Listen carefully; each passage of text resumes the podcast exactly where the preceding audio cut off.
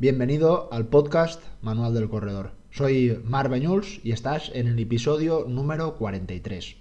En el episodio de hoy lo vamos a dedicar a analizar lo que nos va a venir en el próximo año 2021. Como sabéis, estamos a escasos días de terminar este año que, bueno, pues eh, imagino que para la gran mayoría de todos nosotros no ha sido un año, vamos a decirle, positivo, mm, ha sido un año muy raro. Pero bueno, la, como dicen, la vida continúa, ¿no? Eh, y tenemos que pensar en el futuro y hay que pensar eh, de manera positiva en que todo esto va a, salir a mejor y las vacunas nos van a, facilitar eh, esa vida normal que teníamos en los meses anteriores.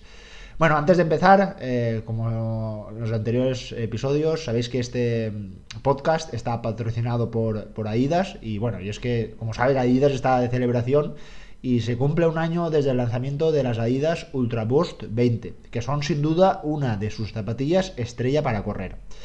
Las Ultra Boost 20 se adaptan a todo tipo de corredores y gracias a su amortiguación, respuesta y estabilidad se amoldan a todos los niveles. La clave está en su media suela, donde tenemos la tecnología Boost, un material con una enorme capacidad de amortiguación y con un tacto tremendamente cómodo para correr durante kilómetros y kilómetros, perfectas para el entrenamiento diario y tiradas largas. Esto se combina con un gran ajuste, buena estabilidad en la zona del talón y su upper cuyo tejido está hecho con material reciclado que se adapta al pie. Además, Adidas ha colaborado con la NASA para crear la colección Ultra Boost 20 Space Race, junto al Laboratorio Nacional de la ISS, es decir, la Estación Espacial Internacional. Han desarrollado unas zapatillas propias del espacio, haciendo experimentos en entornos sin gravedad para perfeccionar el boost y aplicar las mejoras de rendimiento en la Tierra. Bueno, Vamos con el contenido del episodio de hoy. Y al capítulo de hoy le, he puesto el título de Diseña tu calendario 2021. Como había dicho anteriormente, eh, estamos a escasos días de acabar este, este año y normalmente, pues bueno, mm, cuando eh, sucede el día 1 de enero, cuando viene el día 1 de enero, parece como eh, si estuviéramos en el inicio ¿no? de un nuevo episodio de nuestras vidas, un nuevo capítulo, una nueva parte, una nueva etapa.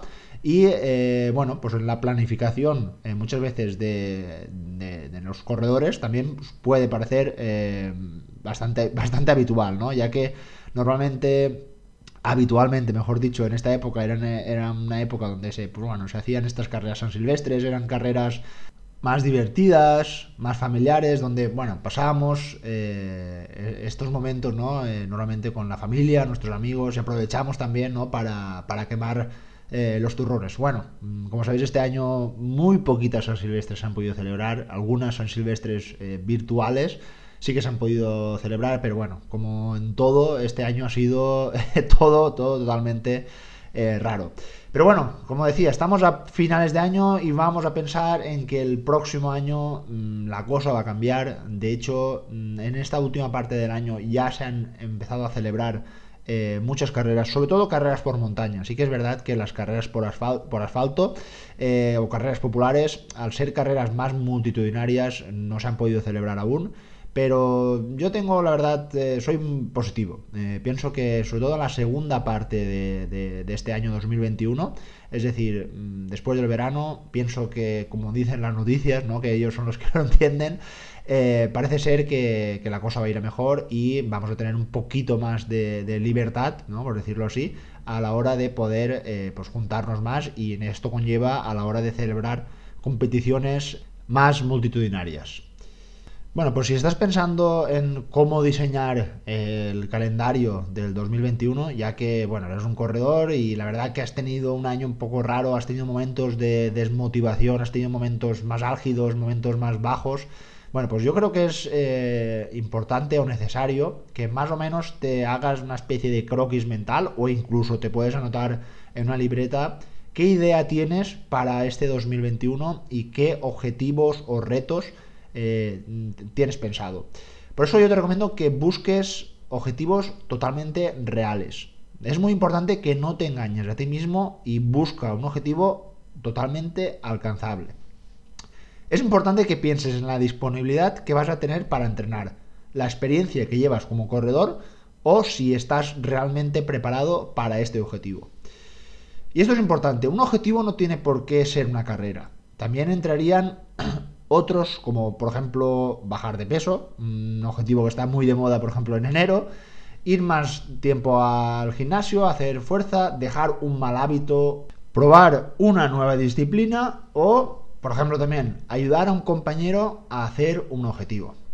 Si recuerdas el episodio número 26 de este podcast de Manual del Corredor, hablé sobre mis retos personales que quería hacer desde septiembre hasta el día 31 de diciembre.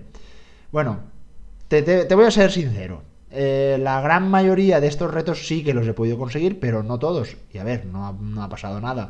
Si recuerdas aquel capítulo, hablaba de que quería hacer unos micro objetivos por, por mes y un gran objetivo que era completar desde el 1 de septiembre hasta el 31 de diciembre a conseguir acumular el volumen de 1000 kilómetros corriendo.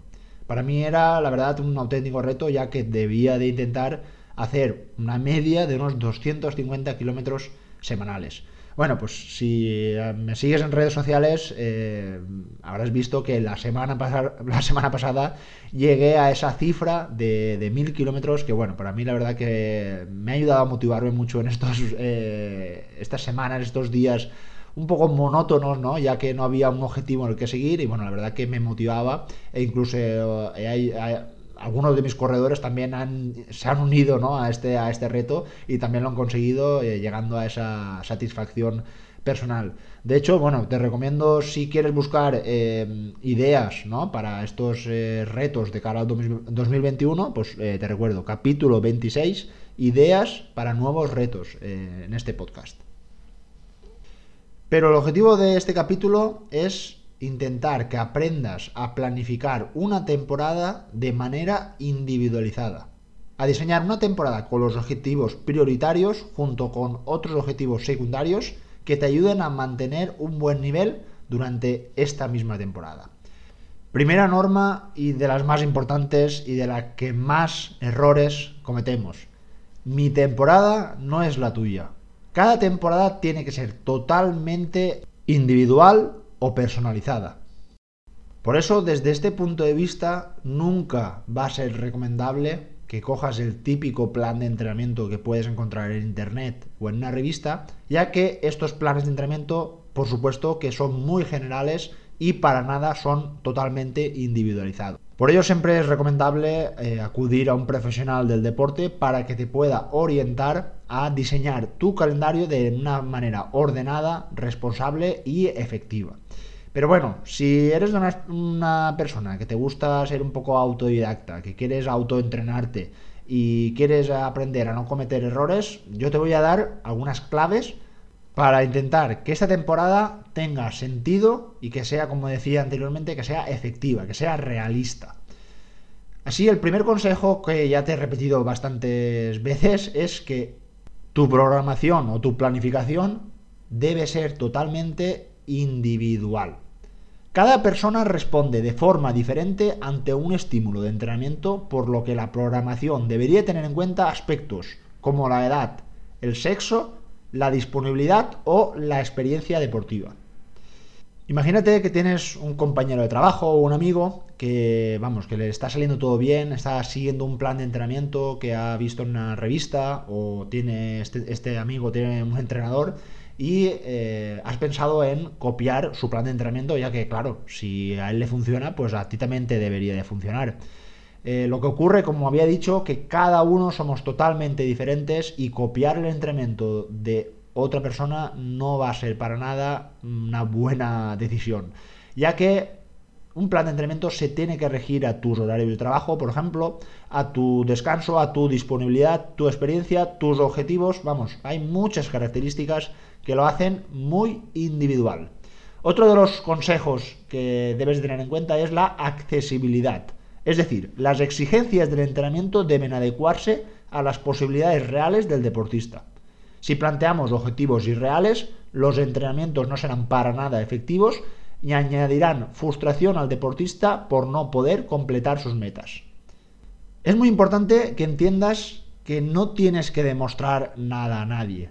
El boom de las carreras populares y el boom también de las carreras por montaña nos ha llevado a pensar de que la persona que no sea capaz de completar un maratón o un ultra, pues parece ser que no es un corredor. El corredor que solo completa um, carreras populares de 10 kilómetros o 21 kilómetros parece como que está en una escala inferior. Y esto es algo que cada uno de nosotros tenemos que mm, reflexionar y pensar que para nada están, eh, son decisiones totalmente acertadas, ya que cada uno, como había dicho, tomamos nuestros objetivos y lo que nos motiva. Y porque un compañero o un amigo no nos diga que, ¿por qué no te atreves con un maratón? ¿O por qué no te atreves con una, un ultra trail de, montaña? Si realmente no te apetece, no tienes por qué hacerlo.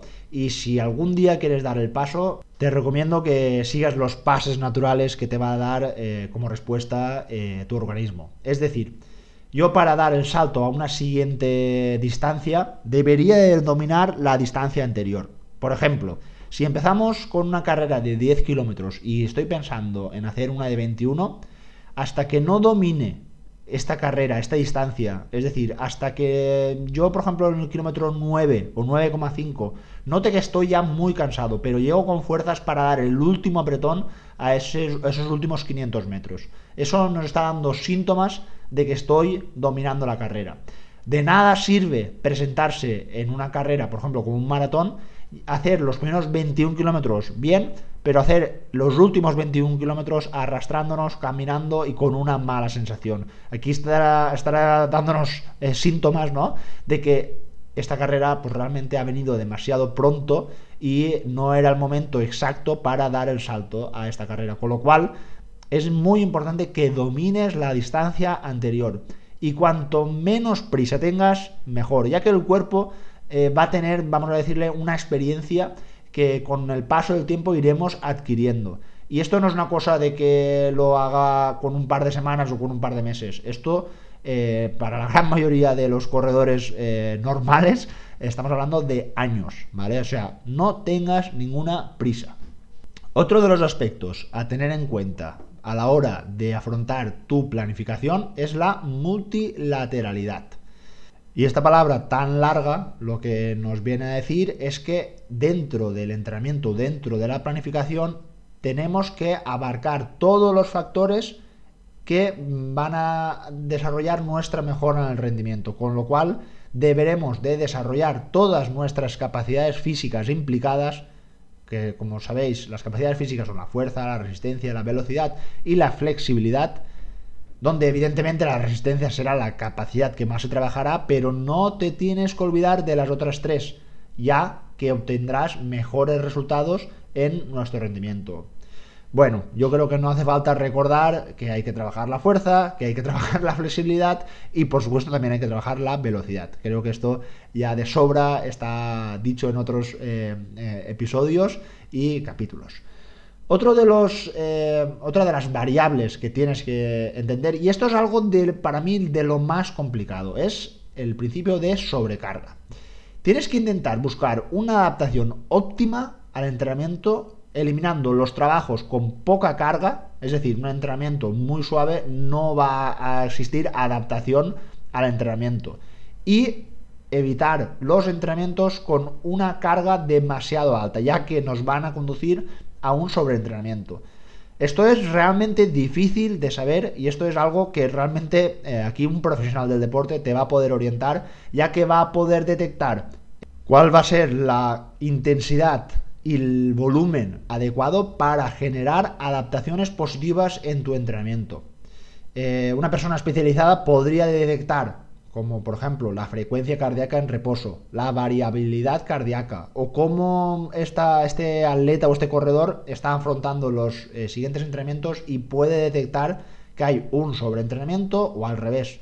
Este, este corredor está entrenando por debajo eh, de sus posibilidades para mejorar. Repito, esto es algo difícil de, controlar y bueno, algo también que hay que tener muy en cuenta son las sensaciones que uno puede tener, que al final eh, creo realmente eh, son de las más eh, fiables por mucha tecnología que, que, pueda aparecer.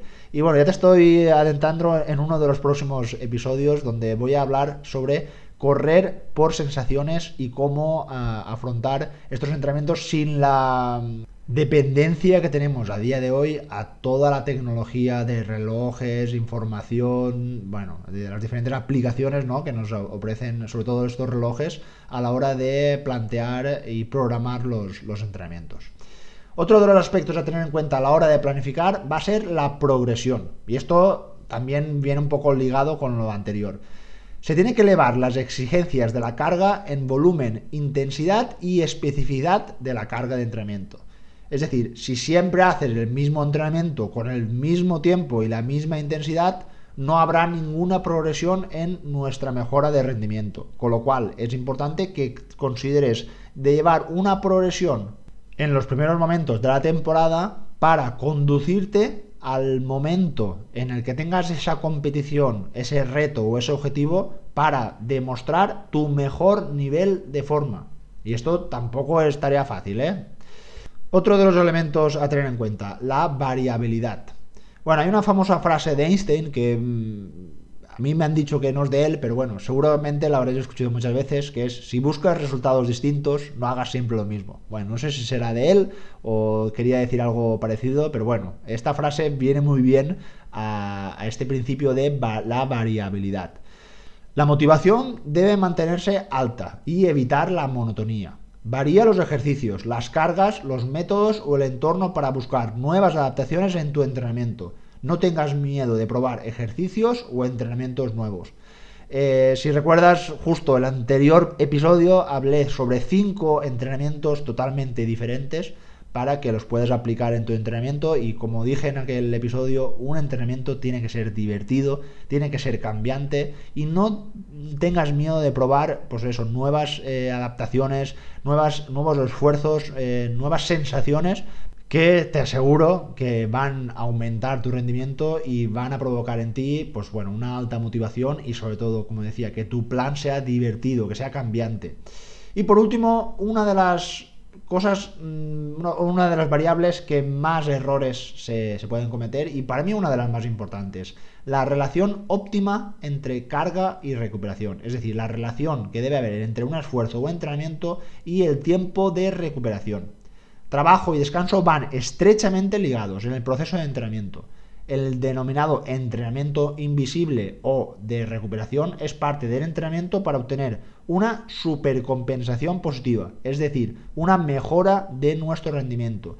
Llegando a este punto es muy importante que selecciones tus objetivos principales, pero más importante sería que justo después de ese esfuerzo, de esa competición o reto, dedicarle un tiempo de recuperación obligatorio. No esta parte no es nada negociable. Para nada no tiene ningún sentido acabar, por ejemplo, un ultra de montaña y que sepas que dentro de dos semanas van a hacer una media maratón en tu pueblo y quieres ir allí a reventar el crono. No tiene ningún sentido.